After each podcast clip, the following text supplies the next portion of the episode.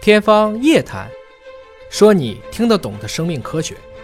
欢迎您关注今天的《天方夜谭》，我是向飞，为您请到的是华大基因的 CEO 尹烨老师。尹老师好，哎，向飞同学好。本节目在喜马拉雅独家播出。美国啊有一个肿瘤年会，叫做 ASCO 啊，美国临床肿瘤学年会。有一个振奋人心的消息传来了，嗯，说是胰腺癌的治疗取得了重大的突破。对，乔布斯是不是就这个疾病走的？是属于胰腺癌上的非常罕见的胰岛细胞瘤，就是乔布斯并不是当年传说是靶向啊这个那个没嗯有，它是一种罕见的癌症长在了胰腺上，那不是常规的胰腺癌。呃，只是长在了胰腺上。对我们常规说的胰腺癌都是指嗯一般比较恶性的，乔布斯是属于在胰腺上的一种罕见的、相对温和的一种癌症，它是胰岛细胞瘤。那么胰腺癌其实一直被称作是癌中之王，癌王啊，各种治疗手段可以说是油盐不进啊。对那么现在新发现的这个突破是一个什么样的一个突破呢？其实是一个老药新用，你也知道，安吉丽亚·朱莉因为什么东西切了乳腺？因为它的乳腺癌的基因突嗯变啊，那个基因叫什么？就 BRCA 叫 BRCA BRCA one BRCA two 基因啊。当时呢，因为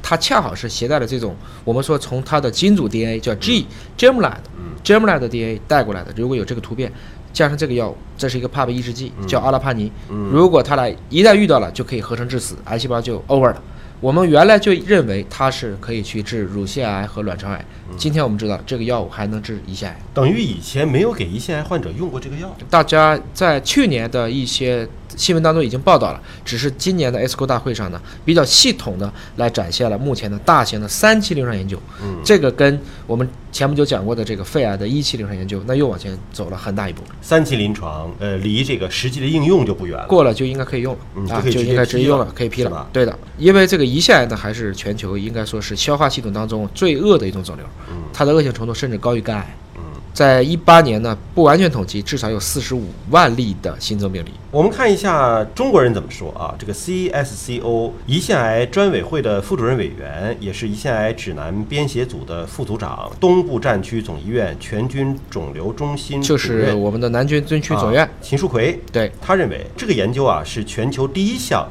依据生物标记物针对晚期的胰腺癌实施精准治疗获得成功的大型的三期临床实验，意义对非常重大、啊。对，由此呢，晚期的胰腺癌的治疗模式可能会发生重大的变革。你看这个齐楚奎讲的这个，它是从五 FU 到 S one，再到 f o r f i r i n o x 的方案，再从吉西他滨到吉西他滨联合白蛋白紫杉醇，嗯这全是化疗，来来回回的治，但绝大部分的胰腺癌活不过六个月，嗯啊，很多一发现就到了这个中晚期，它的获益是非常有限的。美国最著名的医疗机构就是 John Hopkins，约翰霍普金斯。为什么出名？就是他们原来治胰腺癌比别人稍好，嗯就只稍好一点儿，那全世界的一些癌可能都去那儿治。但是今天我们看见了，因为癌症本身是基因病，围绕着基因去寻找一套解铃还须系铃人的工具，看起来要比化疗靠谱得多。未来可能就不那么可怕了。你像我们熟知的香港艺人沈殿霞啊，世界著名男高音帕瓦罗蒂，据说都是因为胰腺癌夺走了生命。那么胰腺癌在临床上是非常常见的一种消化系统的一个恶性肿瘤啊，仅2018年就有45万八千九百一十八例的新增的病例。那么在所有的癌症当中，胰腺癌患者存活率是最低的。为什么胰腺癌存活率是最低的呢？一旦发现啊，它就非常晚，